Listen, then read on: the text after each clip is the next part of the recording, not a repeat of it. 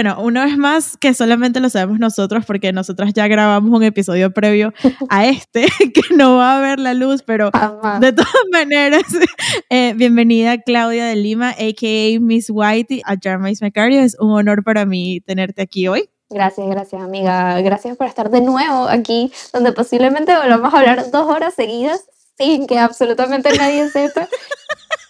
Total, total. Lo que, lo que nos estamos refiriendo es que Claudia fue mi primera víctima para un episodio para, para Jarvis My Cardio, porque nosotros somos este tipo de amigas virtuales. Bueno, ya aquí, exacto, entrando más en materia de cómo nos conocimos y por qué nos conocemos, yo conocí el trabajo de Claudia hace muchos años, cuando yo era muy chiquita, yo estaba creo que en segundo año del bachillerato, y desde ese entonces yo he como que seguido su trabajo a través de las redes sociales on and off, y luego hace, me parece que ya el año pasado, no sé si más tiempo, posiblemente yo también por, por ir comentando sobre artistas y sobre canciones y entiendo que Claudia tiene una conexión bien profunda con, con la industria de la música y con, sí, con todo lo que tiene que ver con la música, a pesar de que... No hago nada con eso. No, pero si estudiaste, ¿no? ¿Viste unas clases del colegio? Una cosa así. no, ya va mi mamá como que le gustaba mucho que mi hermano y yo estuviéramos en muchas cosas, pues. Ajá, es ese tipo de mamá. Y cuando yo era chiquita, o sea, tipo, te estoy diciendo cuatro años, una cosa así, cinco años. Ajá. De vaina y sabía hablar.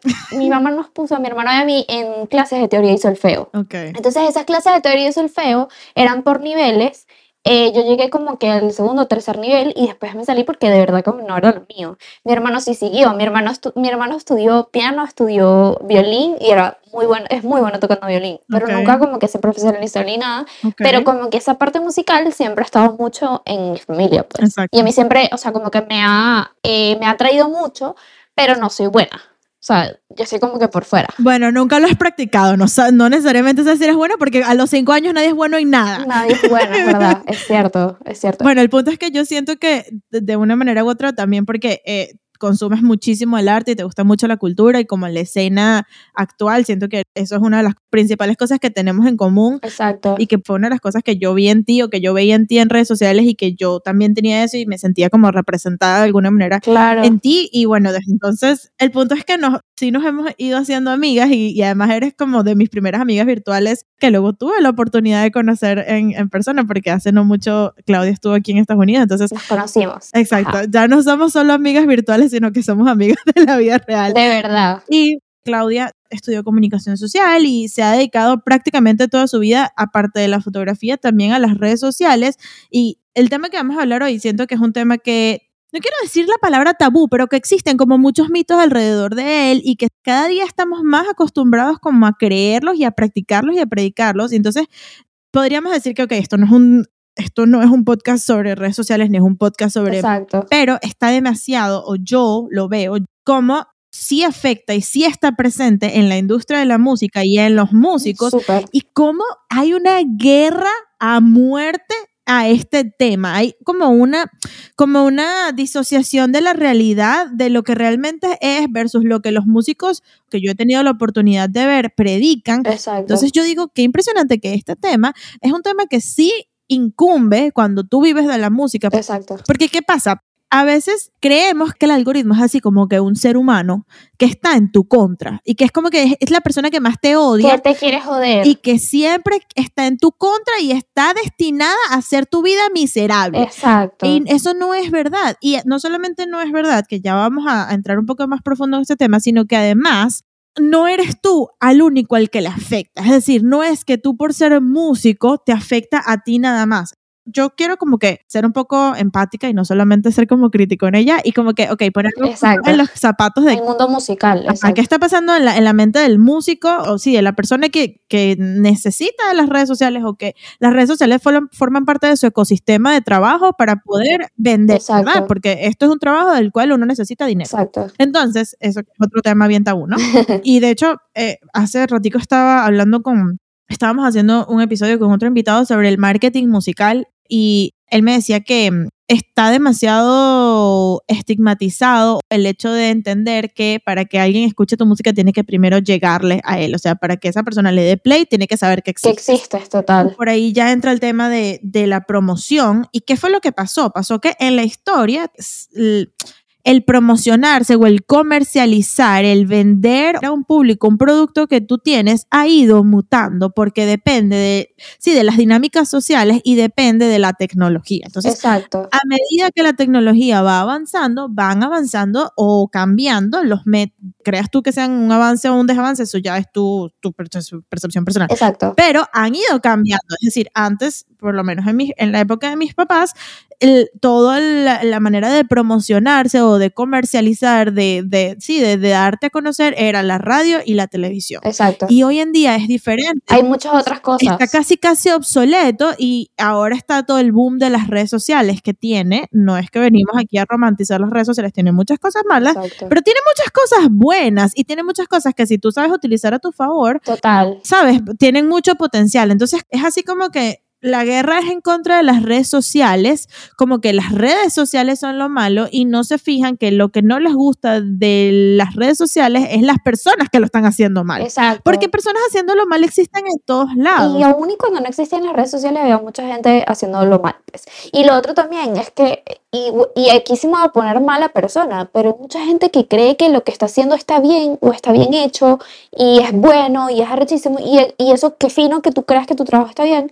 Pero eso no quiere decir que a los demás les va a gustar. Eso no quiere decir que es comercializable. Eso no quiere decir que sea bueno realmente. O sea, una cosa es que tú estés en tu casa y te toques una canción a ti, o sea, como que crees una canción y tú digas, wow, esta es la mejor canción, según tu criterio, porque ese es el problema, según tu criterio que has hecho y a lo mejor sí, a lo mejor bajo las, los- las limitaciones que tú tienes, bajo lo- los conocimientos que tú tienes, bajo las cosas que, que tú manejas en ese momento, es la mejor canción que has hecho, pero eso no quiere decir que le tenga que gustar a todo el mundo. Mm. Y ahí es donde entra como que también el hecho de, pero tienes que bajar un poquito tu ego, tienes que Mm. bajar un poquito lo que tú piensas que está bien y que está mal, y tienes que entender que le estás hablando a gente que no necesariamente le tienes que caer bien, que no necesariamente le va a, le va a gustar lo que tú hagas, que no necesariamente que cuchilles. Ok, como que vamos a, a hacer dos segundos porque Michelle tiene al gato de su hermano en toda la pantalla y el gato de verdad, de verdad que Me hace esto todos los benditos sábados. me imaginé. Dios mío, ajá, perdón, continúa. Bueno, ajá. El hecho es que tienes que también ser, y no es un tema de autocriticarte el punto de, es que no voy a sacar nada porque todo lo que hago es malo. Ujú, Tampoco. O sea, ese es el otro extremo, ¿sabes? Ujú. Como que hay dos extremos. El extremo en el que tú dices es que lo que yo hago es arrechísimo, no entiendo por qué a nadie le gusta. Mm, Y el, y el otro extremo es, no voy a sacar nada porque seguramente a nadie le va a gustar. mm. Lo más probable es que cuando saques tus primeras canciones, lo, lo escuchen 10 personas. Eso es lo más probable. Y ahí, por ahí comienza todo el mundo. O sea, porque yo lo que creo que pasa es que las redes sociales te venden este, eh, ¿sabes? Como que este absurdo de, ay, es que es demasiado fácil volverse famoso cuando no lo es. Mm. O sea, hay un montón de variables que entran en el hecho de que tu canción se vuelva viral, Mm. que tu canción, que viral no es igual a éxito, by the way. O sea, la gente que piensa eso también es como que, hey, epa, no. Bueno, también dependiendo de qué sea el éxito, porque digamos Exacto. que hablando, por ejemplo, de éxito sería que tú puedas vivir de eso, que tu canción se haga viral, no significa que vas a necesariamente poder vivir de esa viralidad o del dinero que te produjo esa viralidad por el resto de tu carrera. Exacto. Hay mucha gente que antes de que existieran las redes sociales eran como one hit wonder, ¿sabes? Ese, ese, el término que se usa para esa gente que saca una canción y se vuelve famoso por esa canción y no vuelven a ser famosos por más nada, one hit wonder. Y eso existe desde antes de las redes sociales. Imagínate ahora que hay muchísimo más contenido, hay muchísima más gente haciendo cosas, muchísima más gente, porque yo creo, cuando estabas hablando del tema de que hay cosas buenas, yo creo que lo bueno de las redes sociales es la democratización de la información. Es decir, que ahora tenemos acceso a, a gente que antes quizás ni en tu vida los ibas a ver, ni te ibas a cruzar con esas personas. Absolutamente. Y eso es demasiado fino.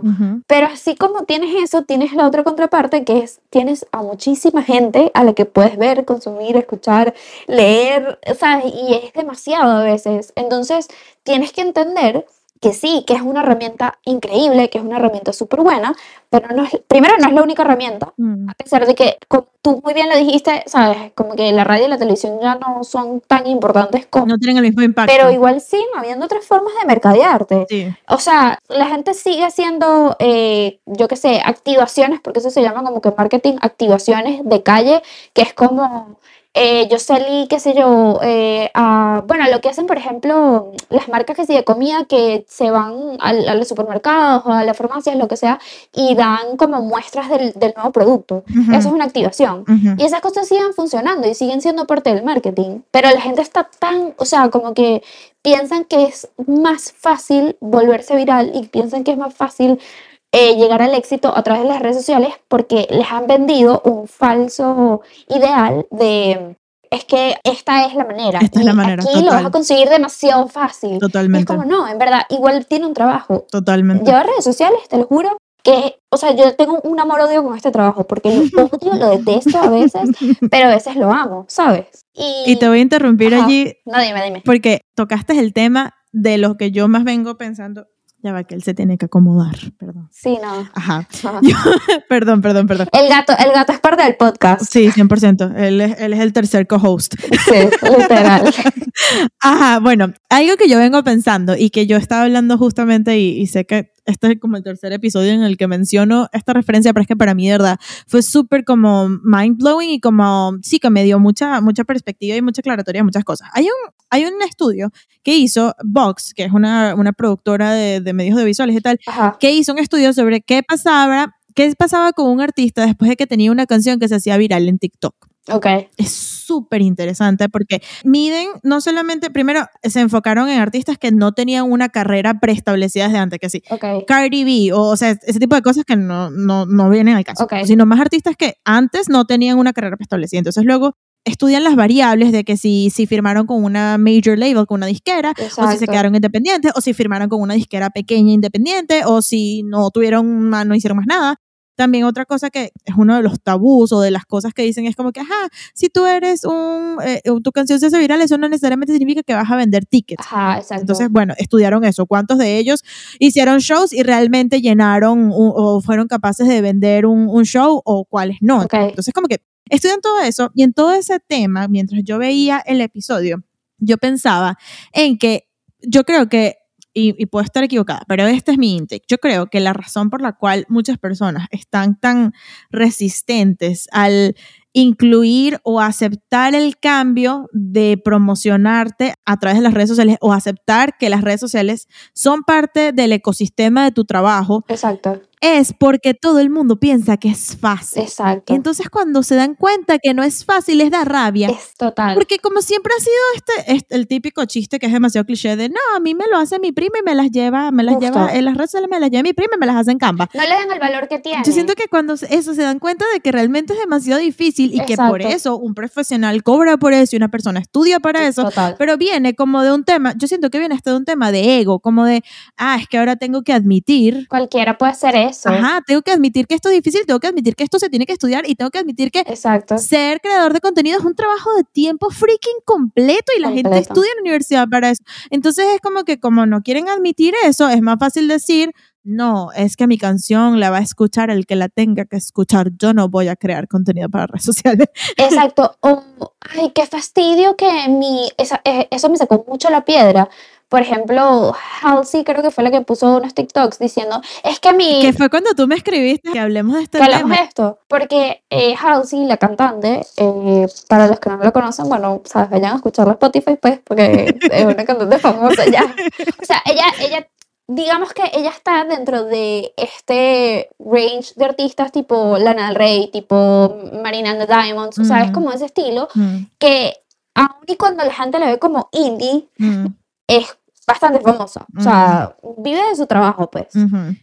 Eh, y ella puso así como que unos videos que yo siento que al final del día estaban intencionalmente queriendo volverse viral, que no creo que para ella sea tan difícil tampoco. Nunca lo sabremos, pero yo también me lo planteé. Exacto. Pero bueno, ella dijo, con- puso un video eh, diciendo que qué fastidio que la, La la disquera. label de Ujú. la disquera de ella no quería sacarle una canción hasta que ella no se hiciera viral. Ujú, tal. En TikTok, específicamente en TikTok. Sí, y mucha gente la criticó porque mucha gente le dijo, no seas estúpida, o sea, no seas, eh, ¿sabes?, Eh, incoherente, incongru- incongruente, porque eres una jeva demasiado famosa, Mm, que tienes demasiados privilegios para hacer la música que tú quieres, para, eh, ¿sabes?, como que todas estas cosas que cualquier músico quisiera.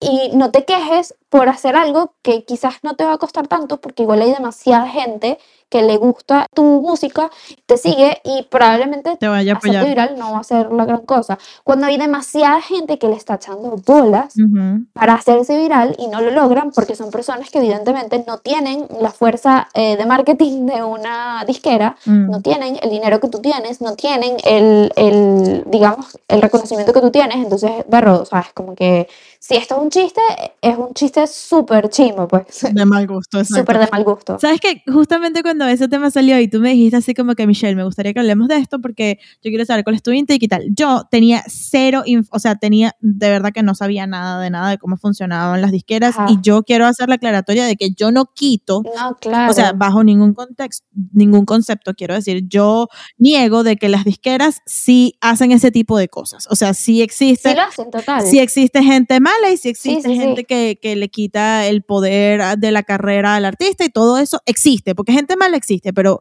great news, eso existe en todos los ámbitos, no existe solamente en la, en la música y no es solamente que las disqueras son malas, porque si no te consigues con una disquera mala, te vas a conseguir con un booker malo, o con un manager malo, o con un productor malo, o con promotor, o lo que sea. Y yo creo que igual, o sea, bueno, ojo, no puedo tampoco juzgar como que directamente a Halsey porque no tengo ni idea de cómo llegó ella, o sea, al, a donde llegó, ni, ni si ella tenía como que alguien que de verdad la apoyara antes de entrar a la disquera, lo que sea. Ujú. Pero ahorita hay mucha más información y tienes, o sea, yo no creo que ella tampoco fuera como que, ay, es que yo firmé esto y no sabía. sí, sí. O sí. sea, no, no, no. A lo mejor ella dijo, eh, ay, sí, está bien, yo lo hago, y después fue como que, berro, qué fastidio tener que hacer eso. Eso también es súper válido, porque ya he visto varias, varias artistas haciendo eso, ujú, pero, y por eso mismo es que yo dije, esto no es cierto, ujú. porque aparte creo que la disquera no le beneficiaría tampoco como que desde el punto de vista De imagen pública. ¿Sabes? Que, que bolas, exacto, que la Ujú. gente está diciendo que bolas que Halsey, o sea, para mí es demasiado un-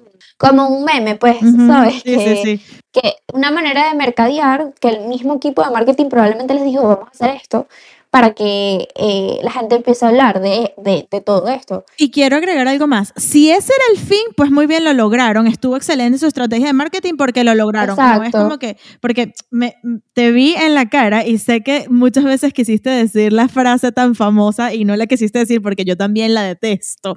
La frase, eso es puro marketing. Y yo Eso sé es que puro esa frase es, eso es demasiado común y yo siento que es muy ignorante, pero creo cuál es, que cuál es la diferencia de, de que si la, la dices tú o la digo yo o la dice cualquier otra persona. Que cuando la gente dice, caemos en lo mismo, cuando la gente dice, eso es puro marketing, quiere decir que eso no tuvo ningún esfuerzo, como que le quita el valor. Exacto. Entonces, como, como es puro marketing, es puro, es como hipócrita y es como que no es humano. no es real y tal. No es No es humano. humano. Ajá. Y eso, y eso no es así. Un- incluso Exacto. si tu fin último es dar de qué hablar o estar, estar en la escena y, y lo logró, se volvió viral porque hubo mucha gente que conectó, que dijo, sí, que lolas, que no sé qué.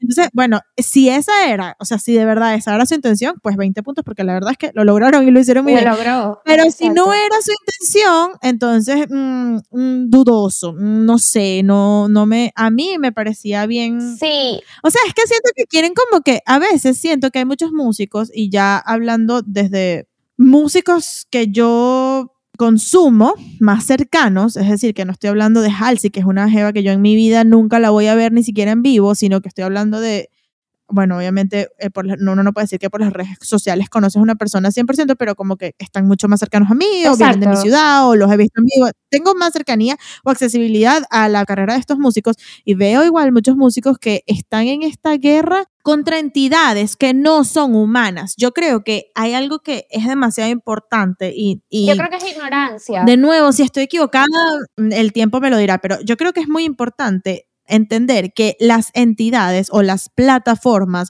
o la- las cosas son cosas. Exacto. Entonces, cuando tú dices las redes sociales, eso es una, eso es una cosa tangible, eso no es un, eso es una plataforma. Claro, Exacto. que está hecha por humanos. Pero entonces lo que está mal o lo que tú tienes que atribuirle eh, adjetivos calificativos negativos, por decirlo, atribuirle maldad, tú le puedes atribuir maldad a la gente, a las cosas humanas, pero no a las cosas digitales que están muertas, que no tienen sentimientos, que no la tienen agarrada contigo, porque un Exacto. algoritmo es eso, es un, es un algoritmo, es un número, es una inteligencia artificial que no tiene ni idea ni de quién eres ni le importas, la verdad.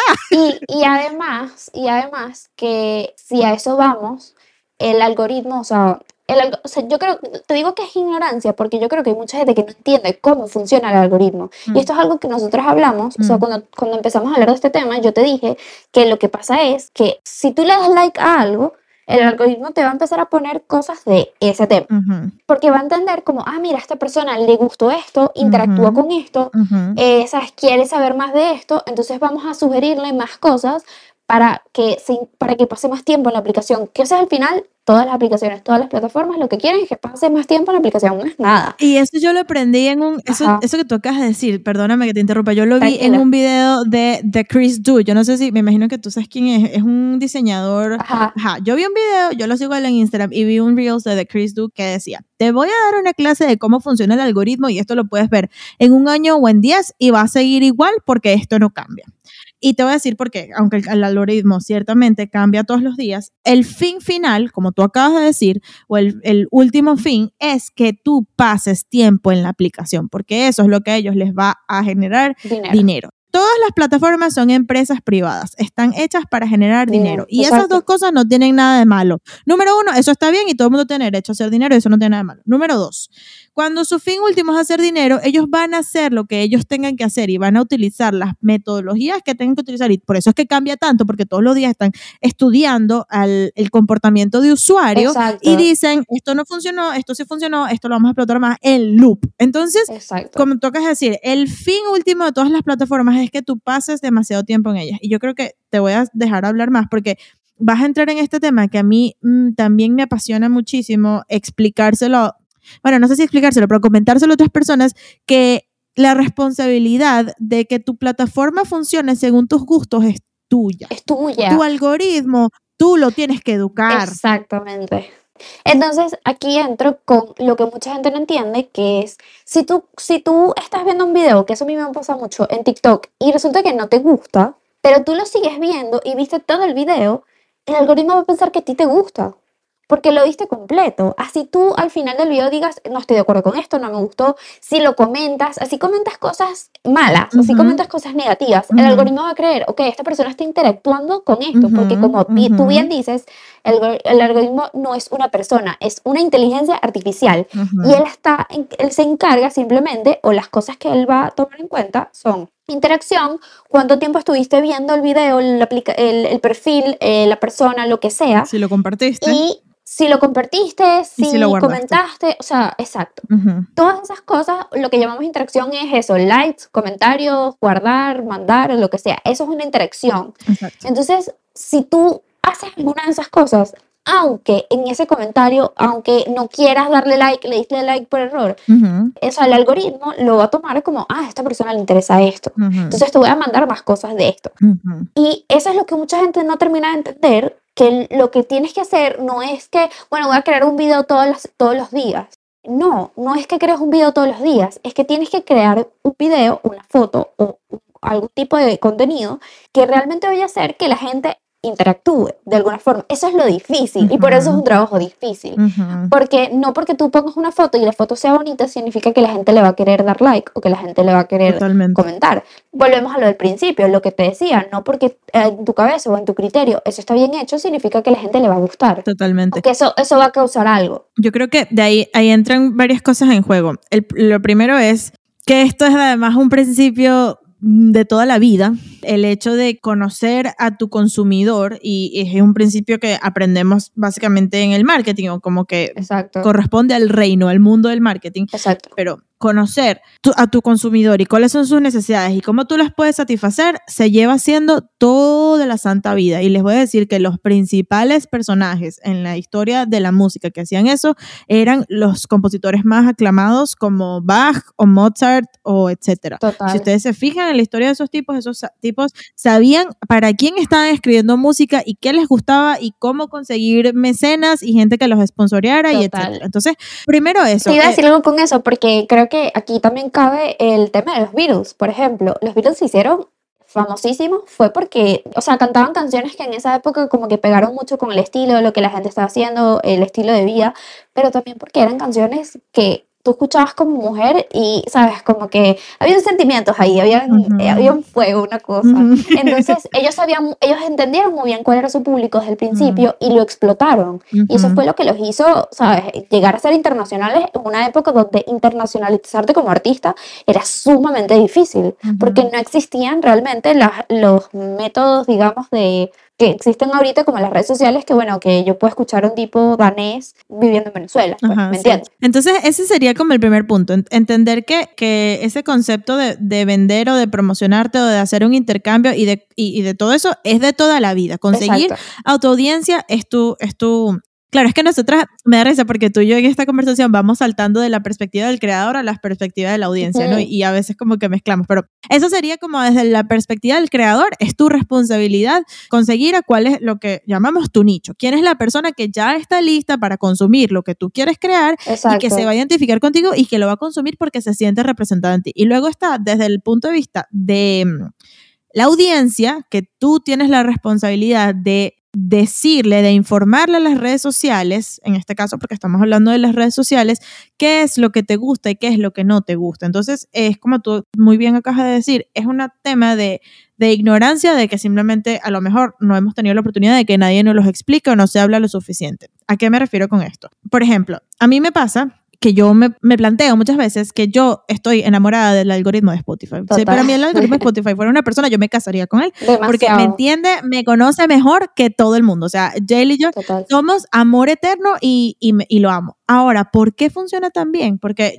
yo soy una enferma de consumir la plataforma y por lo tanto me he dado el tiempo y la responsabilidad de educar a la plataforma, que la palabra más fancy, la más correcta es curar la plataforma, Sí, pero es curar, es curar. Y ahorita te explico por qué, pero sigue. Ok, ajá, de curar a la plataforma, de educarla sobre qué es lo que a ti te gusta y más importante, qué es lo que a ti no te gusta. Porque Exacto. es impresionante que hoy en día, ¿cuál era el, el planteamiento que yo me decía? Que qué fortuna que yo puedo hacer eso hoy en día porque hace, eso antes no lo podía hacer. O sea, yo cuando, No. Cuando estu- tú escuchabas música en la radio, la mayor interacción, como la interacción era unidireccional, lo más que tú podías era decir, no la escucho más. Y esa era la única manera en la que Lo cambiaba.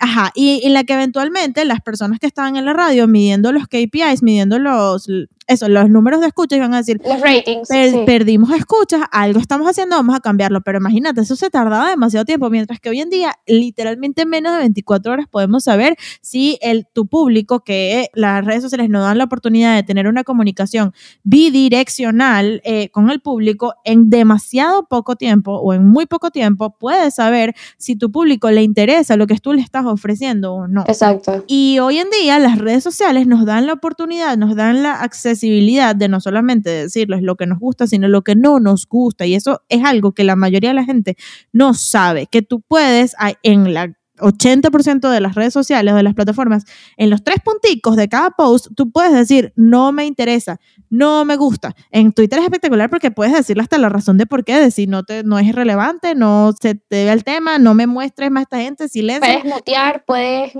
eh, bloquear, o sea, hay mil maneras de decirle a Hay la mil plataforma, maneras. no me gusta esto. Exacto, entonces no es solamente decirle lo que sí te gusta y entender que cada movimiento que tú haces, o sea, el algoritmo, por ser una cosa, una, una inteligencia artificial digital que está muerta o que no está, no tiene, no es humana. Inanimada. Inanimada, gracias, esa es la mejor palabra. Inanimada está estudiando todo lo que tú haces y lo que tú no haces. Y como Claudia acaba de decir, todo lo que tú haces, él lo va a tomar como información para tomar decisiones. ¿Por Exacto. qué? Porque él quiere hacerte pasar tiempo en la, en la La aplicación. aplicación. Entonces, si tú pasas 20 minutos viendo un video de un perrito, aunque sea que te quedaste dormido con el TikTok abierto, él va a entender que amas a los perros y que no existe nada más en la vida y te va, ¿qué quiere hacer? Quiere que veas mil videos de perros más para que los vuelvas a ver y te quedes 300 horas en la aplicación. Exacto. Eh, y, y con eso que tú dices, el tema es, por ejemplo, te explico cómo fui, fue mi, mi journey con TikTok, o sea, cómo yo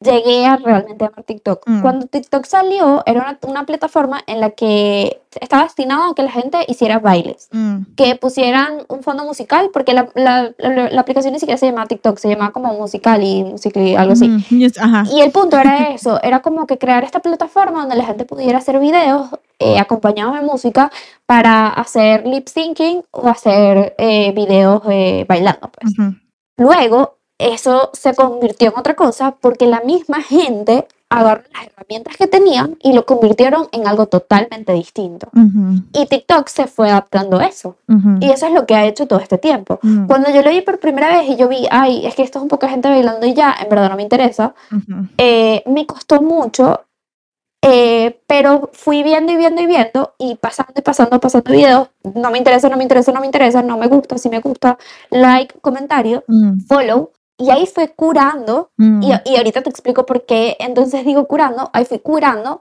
lo que yo quería ver.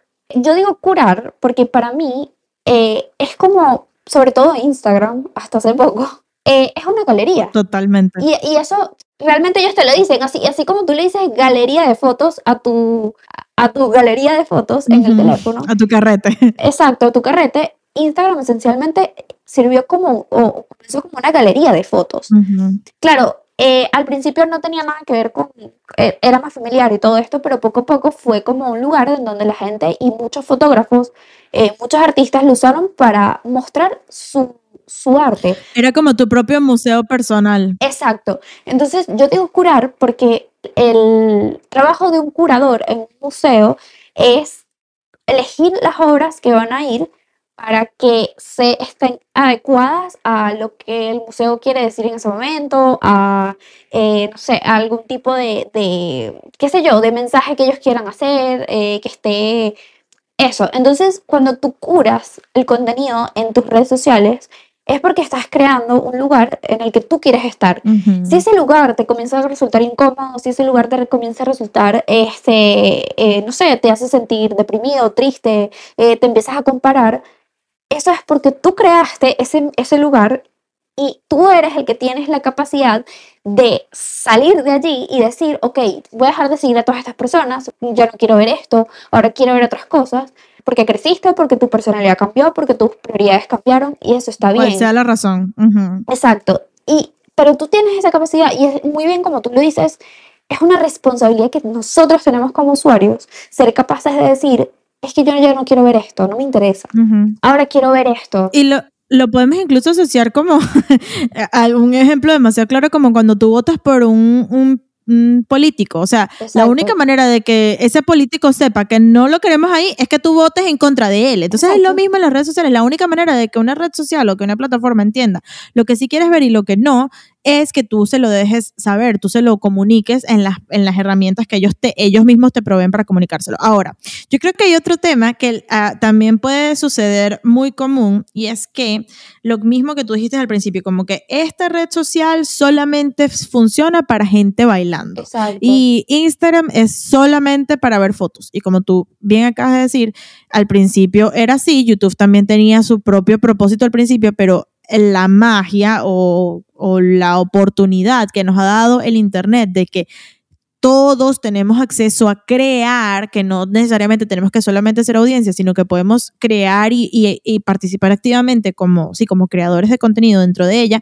es que existe eh, contenido sobre todo. O sea, no existe Exacto. un tema en el que tú no vas a conseguir a alguien hablando sobre eso, o es, es muy poco probable. Entonces, creo que más allá de solamente, entonces decir, o sea, que cuando tú te, sientas in- incómodo en una red social, que tú ya no estás feliz con el contenido que te está llegando, no es solamente que tú ya le dejes saber lo que no te gusta y lo que sí te gusta, sino que en principio tú entiendas que no es que te tienes que salir de TikTok, porque en TikTok solamente hay gente hablando, sino que entiendas que en TikTok existen miles de creadores que están hablando sobre ese otro tema que te gusta y que tú primero Exacto. tienes que saber cuáles son los temas que te interesan y cuáles son las cosas. Para De hecho, hay algo que sucede en el 99%, por, 99 de las redes sociales y es que apenas tú te creas una cuenta, lo primero que te dicen es escoge los temas que te interesan. Exacto, pero eso antes no existía, porque yo me acuerdo cuando yo me creé mi primera cuenta de Twitter, ellos no te preguntaban como que qué te gustaba, porque en ese momento no existía como que es, ese nivel La de categorización. información, no existía ese nivel de categorización y la gente no sabía que eso iba a ser importante. Ahora lo es, Claro. porque tú te das cuenta de que sí, que hay cosas que te interesan y hay cosas que no te interesan, Exacto. y que eso también puede cambiar. Totalmente, eso también cambia con el tiempo, totalmente. Entonces, y ya ahora intentando conectarlo un poco más de qué tiene que ver esto con la música, con la industria de la música, que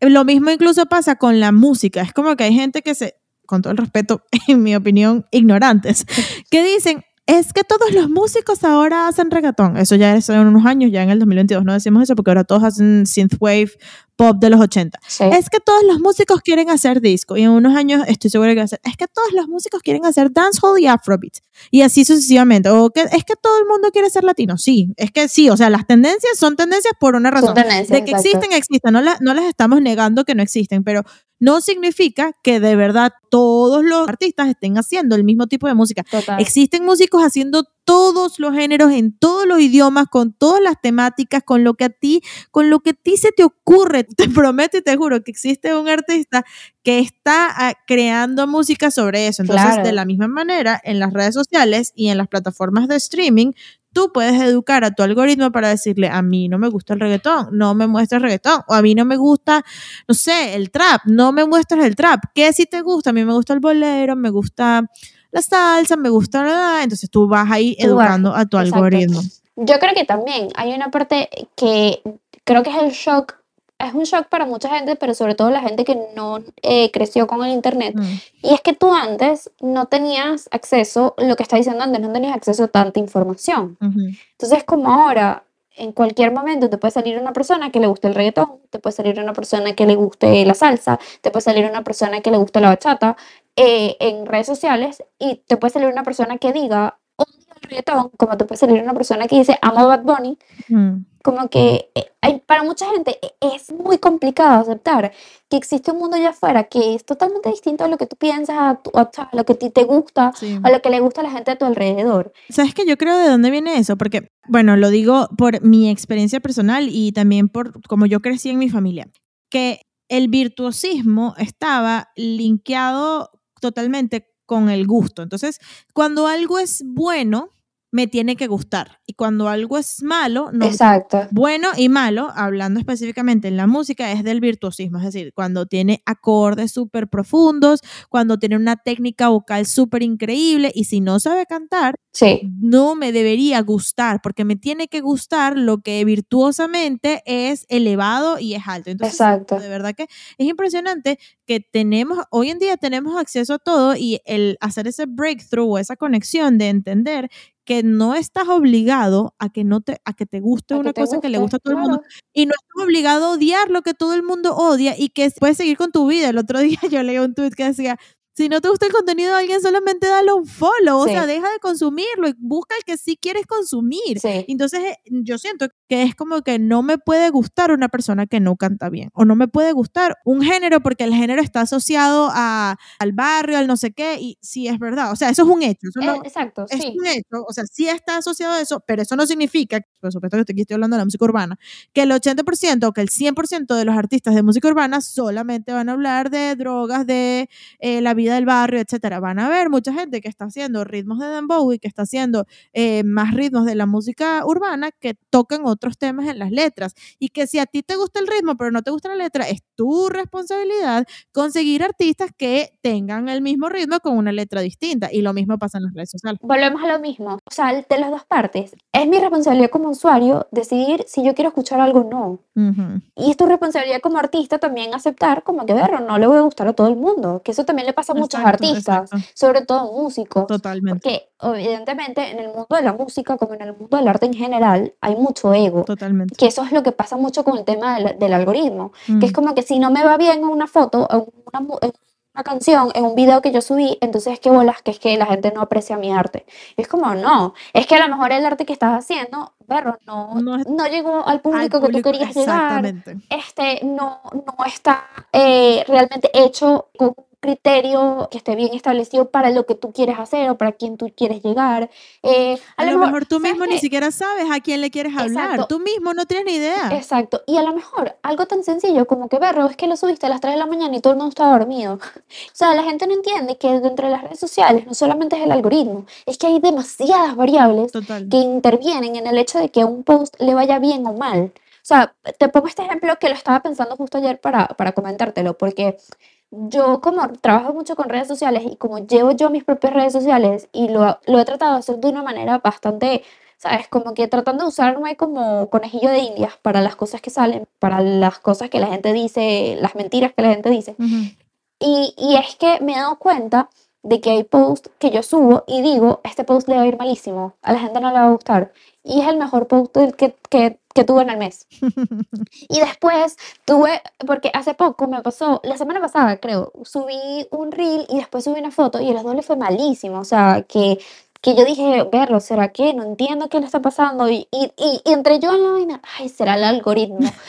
Y resulta ser que ayer subí un reel y le fue demasiado bien y ahí entendí, volví a mis, eh, ¿sabes? Como que volví a mí y entendí como que no, es que es la calidad de lo que estoy subiendo. Porque el hecho de que una canción no sea compleja eh, armónicamente, el- eh, al nivel lírico, lo que sea, no quiere decir que no sea buena. O Ujú. sea, la gente tiene que entender que incluso los reggaetoneros tienen un nivel de marketing, tienen un nivel de, de, de pensamiento como, un como ver la música como un negocio, que por eso es que llegan tan lejos, que por eso es que llegan a Exacto. tanta gente, que por eso es que se reproducen y se reproducen las Y por eso es canciones. que les odian, por eso es que los artistas, los músicos más indie o alternativos o lo que sea, los odian, porque ellos han Exacto, entendido algo que el resto no ha entendido, que es lo que tocas decir, la parte de la industria, la parte del negocio, la parte de la comercialización, y la parte exacto, de entender que su fin último no es ser el músico más virtuoso, sino llegar masivamente a las masas, valga la redundancia. Y que eso eh, te hace más artista o menos artista, bueno, ya ese es tu, eso depende, porque Esa es otra conversación. depende, exacto, depende de cuál es tu objetivo. Tu objetivo es ser el más artista, tu, tu objetivo es hacer plata. Tu Exacto, objetivo es hacer plata, ellos lo están haciendo increíble. Si exacto, tu objetivo es ser el más artista, pero de eso no vas a vivir, ni tienes que pagar la renta, ni tienes que pagar las cuentas, ni piensas casarte, ni tener hijos,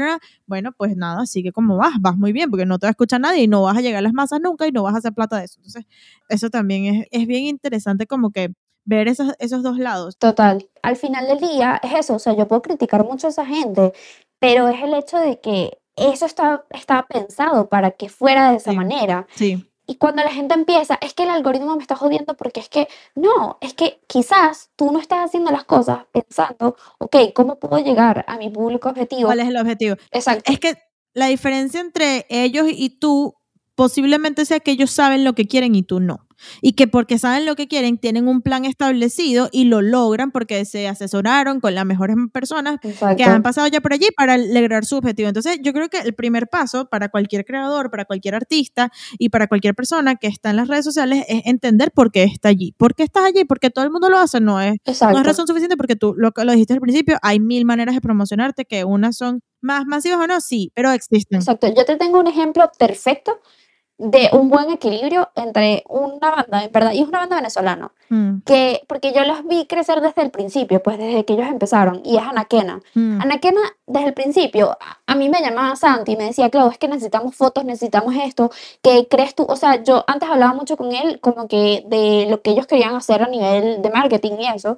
Santi es el, el- El vocalista no es el principal. vocalista. bueno, No, bueno, exacto, pero, pero bueno, es X. de los vocalistas. Exacto, es uno de los vocalistas. Él entiende muy bien el hecho de que, ok, bueno, a lo mejor me tengo que, que promocionar por redes, tengo que hacer algo diferente que la gente le guste, Mm, pero no quiero dejar de ser yo tampoco, simplemente por el hecho de vender. Y eso es algo que ellos entendieron muy bien, porque ellos han buscado la manera de hacer cosas cómicas, de hacer cosas distintas. totalmente. Y yo les valoro demasiado eso porque les ha funcionado muchísimo. Demasiado. Tanto así que creo que hace poco ya tuvieron su primera valla eh, eh, tipo autopista, creo que en México. Ah, sí, ¿sabes? sí, sí, sí, yo lo vi. Y es el hecho de que ellos llegaron de nada, o sea, ellos no estaban, ellos estaban aquí en Venezuela viendo de dónde sacaban la plata para hacer las cosas Sí. y pidiendo mucho favor, mucha vaina. O sea, yo les ayudé mucho en su momento y yo veía cómo ellos estaban buscando la manera de eso, de mercadearse de alguna forma, de que la gente los escuchara. Y lo otro que también entendieron muy bien es que se rodearon de gente que quería lo mismo que ellos, Mm. o sea, querían hacer música, les gustaba la música, son personas muy, digamos, artísticas en esa parte, porque ellos son muy artísticos, Ujú, pero también entienden la parte del negocio. mm, Entonces esas dos cosas pueden coexistir, que es algo que mucha gente no entiende, muchos artistas no entienden, mm. y puedes tener una estrategia de mercadeo, una estrategia eh, para redes sociales que realmente se adapte a, a tu personalidad, a quién eres tú. Totalmente. ¿Sabes? Y que no necesariamente es que, ay, sí, porque es que tengo que hacer este video, porque... Y ellos se ayudan mucho entre ellos. O sea, si tú te das cuenta, en TikTok, ahorita vi que para promocionar el nuevo disco, eh, estaban poniendo como un extracto de cada canción del disco. Y cada video era de uno de los integrantes de la banda. Entonces no solamente que, bueno, que Santi se paró y empezó a hacer el video, no. Sino que cada completo, quien- total. Exacto. Entonces eso también es muy importante. O sea, si tú tienes una banda y el, tu baterista, ay, es que yo no quiero grabar eso, bótalo. O sea, búscate otro baterista, porque no, porque no te va a funcionar, Totalmente. ¿entiendes? Me parece demasiado loco que justamente hayas puesto el ejemplo de Anaquena, porque eso es algo que yo noté también desde el principio que, que empecé a consumir su música. O sea, tienen una presencia en redes sociales no impactante en cuanto a números, sino impactante en cuanto a presencia. O sea, que Exacto. siempre están, nunca, no, son demasiado constantes y disciplinados en ese sentido en cuanto a les vaya bien o les vaya mal, tienen que estar. They have to show up. Exacto. Entonces, eso yo lo noté desde el, desde el principio, principio, por las redes sociales y me acuerdo clarito, así, tal cual me, me, me vino el flashback a la mente cuando dijiste el ejemplo. El ejemplo que quiero dar es Anaquena, me vino el flashback que yo le mandé una, cuando ellos estaban haciendo lo de los magos del amor, que, Ujú. que tenían un número de WhatsApp para que la gente les escribiera Ajá. ellos le solucionaban problemas y no sé qué. Yo me acuerdo que yo le mandé ese post a un amigo por, por DM y le dije, voy a dármela aquí de, de profetica. y, y voy a adelantar que estos chamos van a llegar lejos y no van a llegar lejos necesariamente porque sí son, son buenísimos musicalmente. Son buenísimos. Pero no van a llegar lejos solamente porque sean buenos musicalmente, sino porque están claros de cómo pueden utilizar las herramientas a su favor y que tener música buena no es suficiente para llegar al público que quieren llegar y para mantenerse relevantes y para mantenerse conectados. Y eso es en todo. Yo siento que tienen demasiado claro de la importancia de su comunidad y Total. cómo la comunidad es lo que al, al, a través de los años de tu carrera te va a mantener. They're gonna stand for you porque Sí. la gente se aburre. Hoy en día, como bien acabamos de decir, las cosas han cambiado, el- el- la manera de, de, de promocionarse y de hacer todo ha cambiado y la manera de, de consumir es más eh, volátil que nunca. Las cosas tienen a veces hasta pocas horas de vida. Entonces, como que entender esa manera de que construir tu comunidad, eso es algo que además yo, por ejemplo, siento que otra, otra banda, por poner un ejemplo, que otra banda venezolana que ha hecho muy bien eso de construir comunidad, aunque ellos sí son bien o sea, ellos son, eh, yo, yo siento, yo aquí también hablando sin saber nada, ¿no? Pero yo siento que han construido un balance entre no ser los típicos, como tocas decir, que se adaptan a la tendencia, sino que hacen que la tendencia se adapte a ellos, pero sí se mantienen presentes, que son los mesoneros. Ellos no son los más, que aparecen más en stories ni nada, pero los chamos han sabido a través de los años construir una comunidad que es demasiado fiel y religiosa con ellos y que además han buscado maneras de, de monetizar y de tener varias entradas de income y un montón de cosas. Eso me parece demasiado inteligente. Ya va, y yo voy a hacer un inciso acá, eh, fangirl, un poquito, pero em, Luis Jiménez sabe, o sea, él sabe que su presencia eh, se agradece. se, es un colirio para los ojos. O sea, ya va, lo que quiero decir es que, por ejemplo, la antepenúltima ca- canción que sacaron, la de dos, ellos sacaron como que unos previews que fue como que, bueno, yo no sé si quiero escuchar la canción o quiero ver el video, pero está potente. ¿Sabes? Bueno, y, y Juanchi dijo, no, a mí no me gana nadie, yo también. Ajá. Y Kalin dijo, no, no, no, yo también. O sea, si esto es lo que tenemos que hacer para llegar a no- nuestro, que eso es lo que tú acabas de decir, el tema del target, o sea, ellos lo entendieron, porque la mayoría de la gente que escucha a los mesoneros son niñas Sí. entre 15, eh, 25 Ajá, años, ajá. pero, o sea, son mujeres, Sí. y tú tienes que entender que tú tienes un, ¿sabes? Un vocalista que es agradable a la vista. Y que, bueno, además, además canta bien, pues. O sea, Y es una buena bien, persona, sí, sí. ¿sabes? No, pero te voy a decir algo que, que yo también vi demasiado y me da risa porque esto no lo teníamos planificado, caso Ah, de no, estudio de los mesoneros, pero salió demasiado natural. Pero te voy a decir otra cosa que ellos también hicieron y que tú acabas de decir, pero quiero acentuarla. El hecho de que Juanchi y Kalin hayan dicho, aquí el único frontman no va a ser Luis. No va a ser O Luis. sea, él no va a ser la importante. imagen, no, la única cara que va a vender no va a ser la cara. Eso y es eso también lo hacen a Kena. La única cara que va a vender no va a ser Mikel ni va a ser eh, Santi, que son los cantantes. Aquí vamos a vender y vamos a hacer la cara a todos. Y Todos. somos, tenemos nuestras redes sociales por separado y todos promocionamos y todos estamos aquí. Si tenemos que aprender a vestirnos, nos aprendemos a vestir. Si tenemos que. Y yo, de hecho, eh, tengo un chiste privado con, con mis amigas y contigo de que, de nuevo, intake de Fangirl, a mí me parece impactante la transformación de Juanchi. Ah, o sea, sí. eh, a mí Juanchi me parece el mesonero Ya, más pero bello. Luis Jiménez también. Luis Jiménez era un niño Sí, de total. colegio, Sí, o sea, y ahora, bueno, es un hombre con, con H mayúscula. Bueno, pero, eh, ah, no, lo que te iba a decir también con eso, eh, ahora en una nota menos, menos fangirl, Ajá. yo creo que lo que podemos sacar también de ahí, tipo eh, experiencia Los Misioneros, experiencia eh, Anaquena, es que ambos están entendiendo eso, de nuevo, cuál es su público, a quién le tienen que llegar, qué es lo que tienen que hacer, sin dejar de ser ellos mismos. Totalmente. Porque, o sea, al final del día los misioneros siempre han tenido como ese sexiness, ese Mm, eh, Arctic Monkeys kind of vibe. sí. Y, y ellos son muy, muy sinceros con eso, ¿sabes? Y aparte que tanto Anaquena como los misioneros, hay algo que ahorita te cuento un cuento de Anaquena, pero específicamente eh, hablando de los dos, ellos se fijan mucho en la ropa, hasta la ropa que se ponen. Ujú, Porque antes los misioneros llevaban un uniforme. Total. Después como que mutaron otra cosa. Cuando sacaron el segundo disco, Caiga la noche. que ellos cambiaron un poco su estilo Sí. y se convirtieron en otra cosa. Sí. Y a partir de eso fueron como que building up hacia lo que están ahorita, que tiene toda la coherencia del mundo. Totalmente. Si ves la historia de ellos, Totalmente. tiene la coherencia, toda la coherencia del mundo. Y a nivel de mercadeo es súper eh, bueno ese cambio que ellos hicieron, porque ellos pasaron de ser esta bandita de colegio que ganaron nuevas bandas, ese tema, Ujú, a ser una banda súper legit, Mm. internacional, mm. que no tienen miedo como que a salirse un poco de, de quizás, o sea, ahorita hicieron una canción con Big Soto, por ejemplo, ¿sabes? Que Como tú le dices eso al, al, a la fa- al fandom de los mesoneros de cuando eh, sacaron Indeleble y te dicen eh, nunca, ese universo no va, o sea, eso, eso no es una línea paralela al universo que va a suceder nunca. Fíjate lo importante que es todo, todas esas cosas y por eso yo hablo de que hay muchas variables para que a alguien le guste algo Mm. y sobre todo la música, Mm, que yo una vez les tomé unas fotos a, a, a los chamos de Anaquena, porque Santi me llamó, me dijo, necesito estas fotos, tal, no sé qué, mm. y yo le dije, sí, obvio, yo, vamos a, eh, dime dónde las vamos a tomar, tal, no sé qué. Y yo ese día, ellos llevaron ropa, o sea, tipo distintos cambios, Mm. entonces Santi me decía, ¿te parece bien este color, estos Ujú, colores, tal, ujú. cómo te gusta? O sea, como que ellos estaban pensando en cada detalle. Ujú. Y yo lo pienso ahorita Y eso se digo, nota, exacto, yo lo pienso ahorita yo digo, coño, Santi es un crack. total, O sea, total. eh, no sé si lo pensaron entre todos, pero él entendió muy bien qué era lo que él tenía que hacer para que la banda fuera exitosa.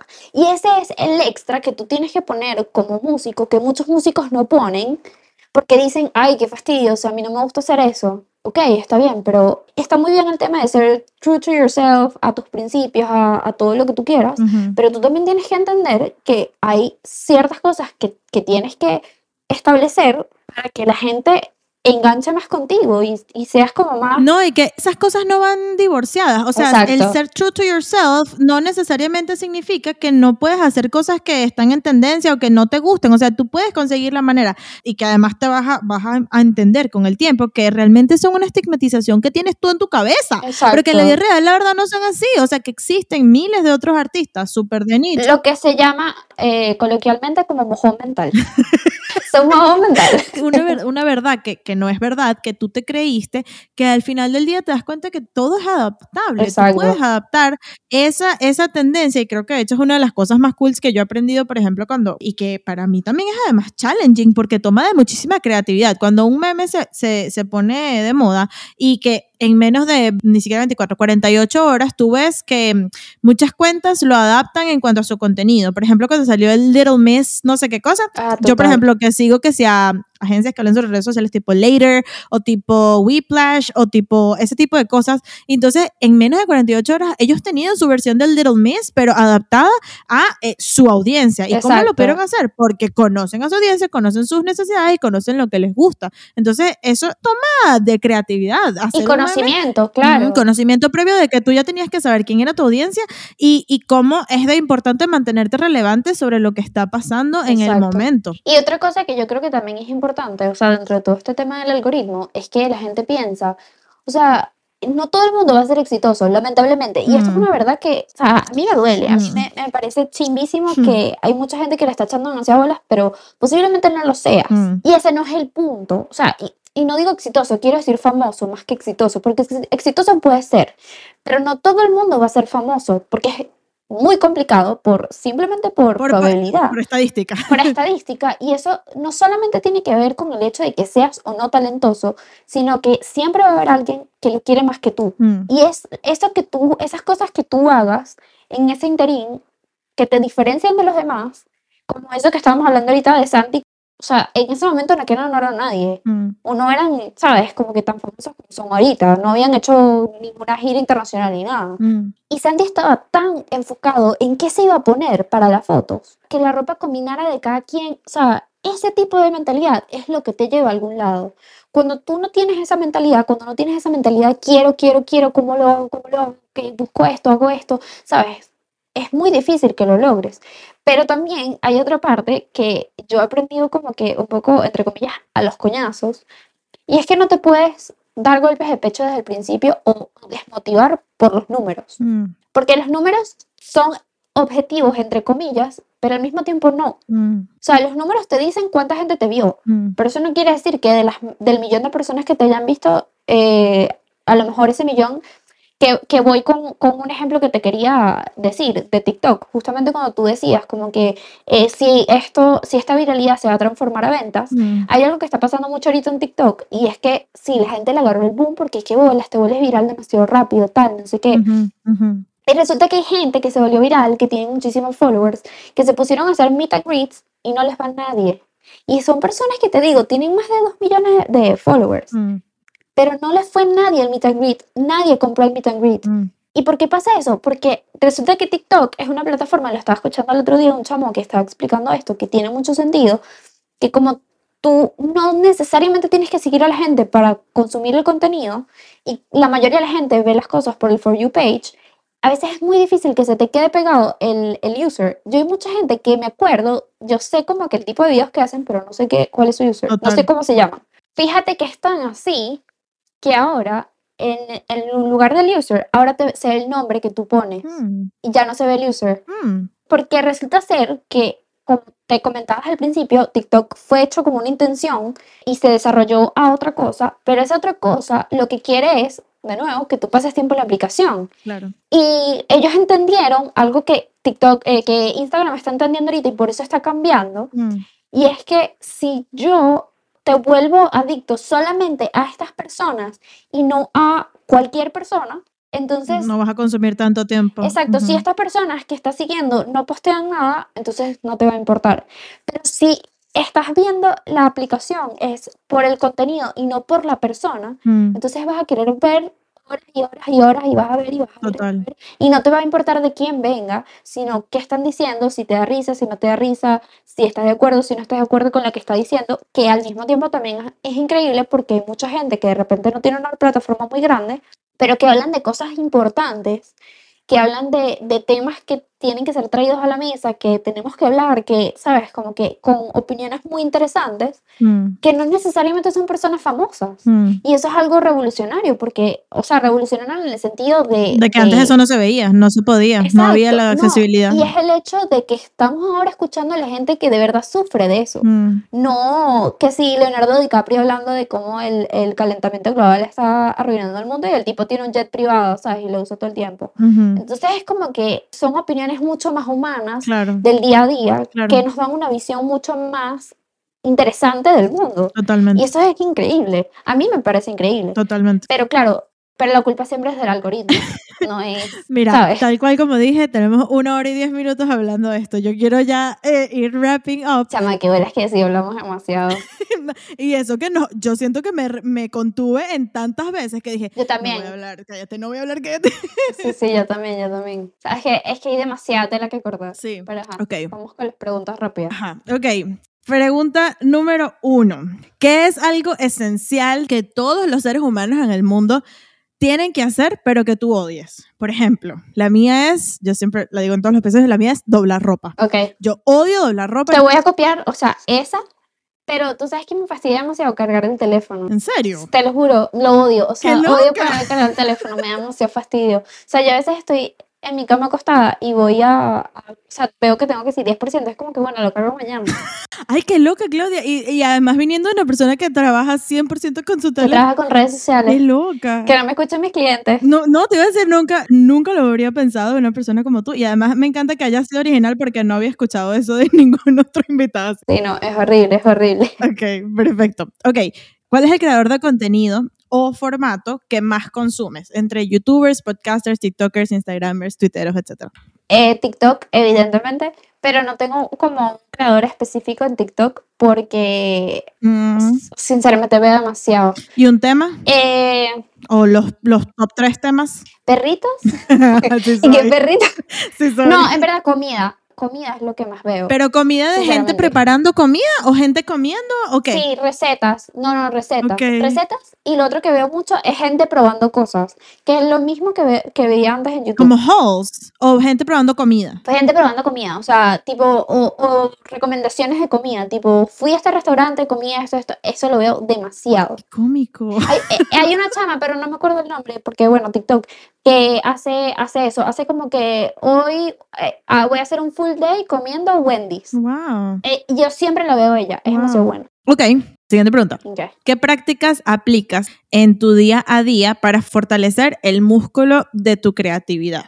Para alimentarte de referencias, estimular y aprender cosas nuevas. Yo sé que esto es algo que además tú hablas demasiado en tu TikTok y en tu Sí, o sea, yo hago muchas cosas. A mí me gustan mucho las películas, las series. eh, ahorita tengo como cuatro libros que no he leído y que, o sea, que me compré cuando fui a Estados Unidos. Mm, Eh, me gusta mucho leer y lo otro que hago mucho es que por lo menos una vez a la semana me pongo a ver eh, Pinterest. Nada más a verlo. No, no, ¿sabes? No consumo como tal, simplemente como, ¿sabes? Y es como mi momento de paz. Scrolling. Sí, yo creo que eh, procrastinar mucho, o sea, e- es necesario ese momento de, de no hacer nada. Mm, Y escuchar música también, o sea, yo te lo juro que puedo escuchar, o sea, por eso me compré estos audífonos, Mm. porque yo necesito, Mm. ¿sabes? Como que seguir y seguir escuchando y X, eso, o sea, como que creo que esas tres cosas, ver series y películas, este, Ver Pinterest una vez a la semana. ver Pinterest por lo menos una vez a la semana, en algún momento que tenga que yo no esté trabajando, que esté aburrida, lo que sea, eh, leer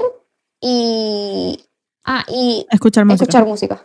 Nada que tenga que ver con fotografía, sinceramente. Bueno, pero eso tiene, eso tiene demasiado sentido, así que Sí, sí, sí. estoy muy de acuerdo. Ok, ¿cuál es tu parte favorita y la que menos te gusta de tu trabajo? Mi parte favorita es cuando ya tengo el resultado final y quedó bien. Esa es mi parte horror. favorita. No, mentira, mi parte favorita, eh, mi parte favorita es, la- es cuando conceptualizo, cuando estoy como pensando la idea y estoy como escribiéndola, buscando las referencias, eso me encanta porque es un momento demasiado, es eso, es como ingenuo, como que no sé qué es lo que va a pasar aquí, pero yo le echo bola. Eh, la parte que menos me gusta es editar, editar es un fastidio y cualquier fotógrafo te va a decir lo mismo. No, y estoy ahí también. Esa Sí. es la razón por la cual el podcast no ha salido todavía, porque odio, Sí. odio editar peor. totalmente.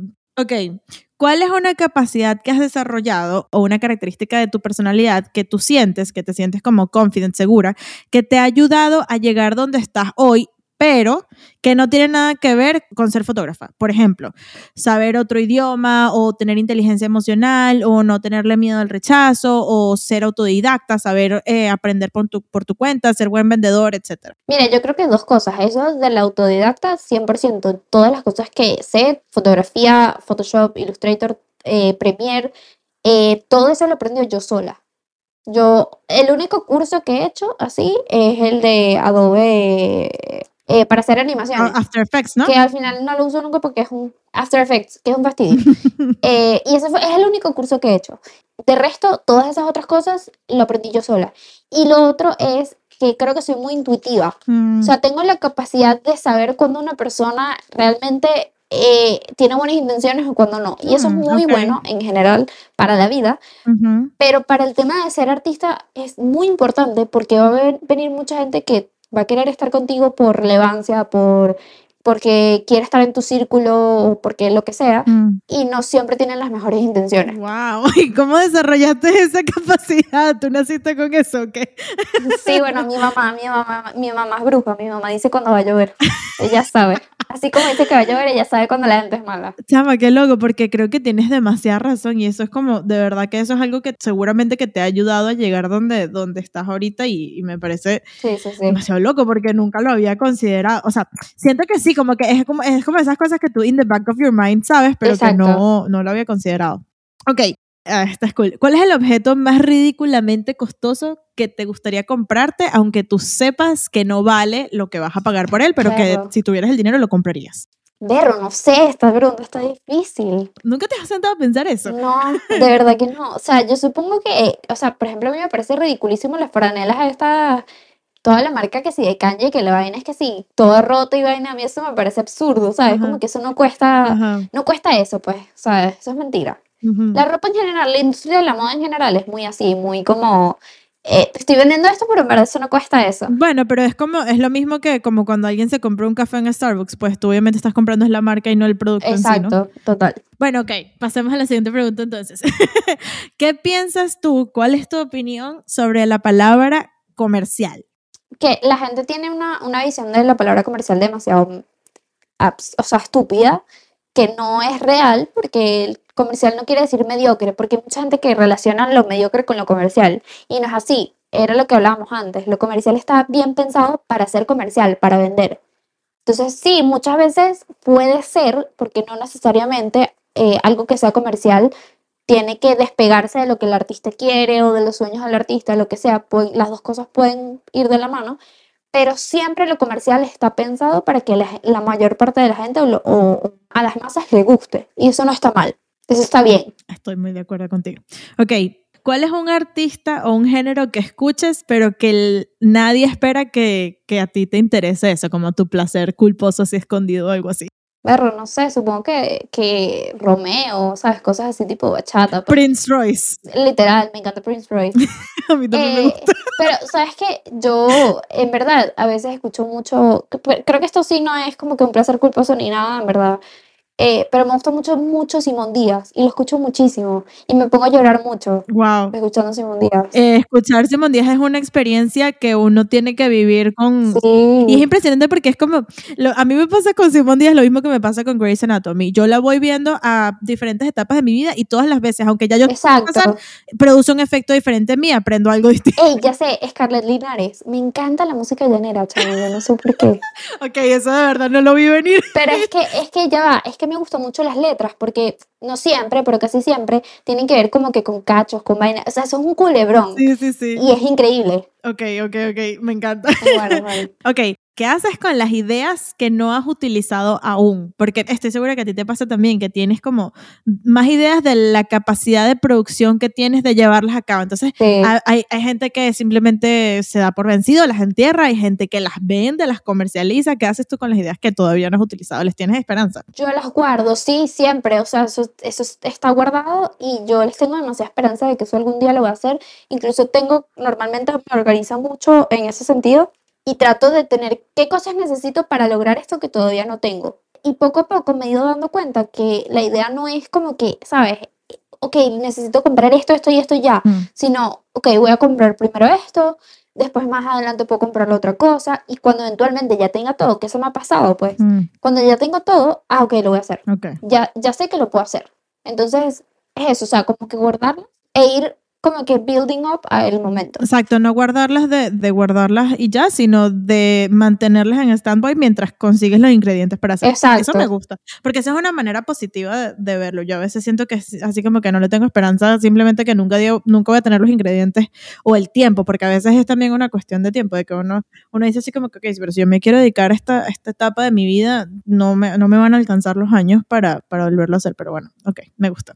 Ok, voy con la última. ¿Cuál es el sacrificio más grande que sientes que has tenido que hacer para llegar a donde estás ahorita como, como artista y como creador? No a una manera de romantizar los sacrificios como que sí, todos vamos a pasar y los sacrificios son buenos. No, los sacrificios son horribles, son deprimentes. Sí. Pero tampoco de, de satanizarlos porque a veces como que creemos o vemos a personas que están en un sitio en el que a nosotros nos gustaría estar y creemos que están exentos de que le pasen cosas malas o que están exentos de que ellos también hacen sacrificios. Entonces, ¿cuál, cuál es el tuyo? Mira, yo tuve que hacer varios sacrificios. O sea, eh, creo que el primero es como que tener una relación complicada con mi familia para que poco a poco entendieran como que, mira, esto soy yo, esto es lo que yo hago. Mm, He tenido que sacrificar muchísimo el hecho de que, bueno, posiblemente no pueda tener un trabajo corporativo, no pueda como que, mm, que igual no lo quiero, pero digo, o sea, como que me he cerrado yo misma muchas puertas por el tipo de contenido que yo hago. Y por otro lado, también como que el hecho de que de alguna manera, por ser yo misma y por ser tan, o sea, como que estar clara de qué es lo que yo quiero y cómo lo quiero, he tenido que aceptar que, ¿sabes? Hay gente que no le voy a caer bien, pues. mm, A lo mejor eso no es un sacrificio, pero es algo que tú tienes que hacer como artista a veces mm. para lograr lo que tú quieres y, y para poder ser más sincero contigo misma, para poder hacer conceptos que tengan como que, que realmente sean honestos, tienes que separarte del hecho de que hay gente que va a pensar que estás loco, pues, y ya. o sea, Mm. eso es así. Y lo que hice recientemente fue que eh, borré mi cuenta de Twitter, que tenía 8000 seguidores. Hasta a mí me dolió y no eran mis que, seguidores. que fue, chama, esa fue una cuenta que yo, o sea, está abierta desde hace 12 años, pues, y yo llevo, llevaba construyendo esa comunidad desde, ese- desde ese momento, pero yo me di cuenta en algún punto, es que me seguía mucha gente que yo no quería que me siguiera, o sea, que yo no quería, sabes, como que este no es el público al que yo le quiero llegar, y por ende dije como, bueno, tengo que sacrificar todo este trabajo que hice, pero porque ahora soy otra persona y quiero otra cosa, ¿sabes? Y es en también de mi arte, porque quiero llegar a gente que entiendan más lo que yo estoy haciendo y lo respeten. Ok, bueno amiga, esa es la última pregunta. De nuevo, muchas, muchas, muchas, muchas gracias por siempre estar dispuesta a hablar estupideces conmigo. Amamos. Amamos. Esto siempre, esto pasa acá como una vez al mes más o menos, solamente que fuera de, Sí, fuera de micrófono.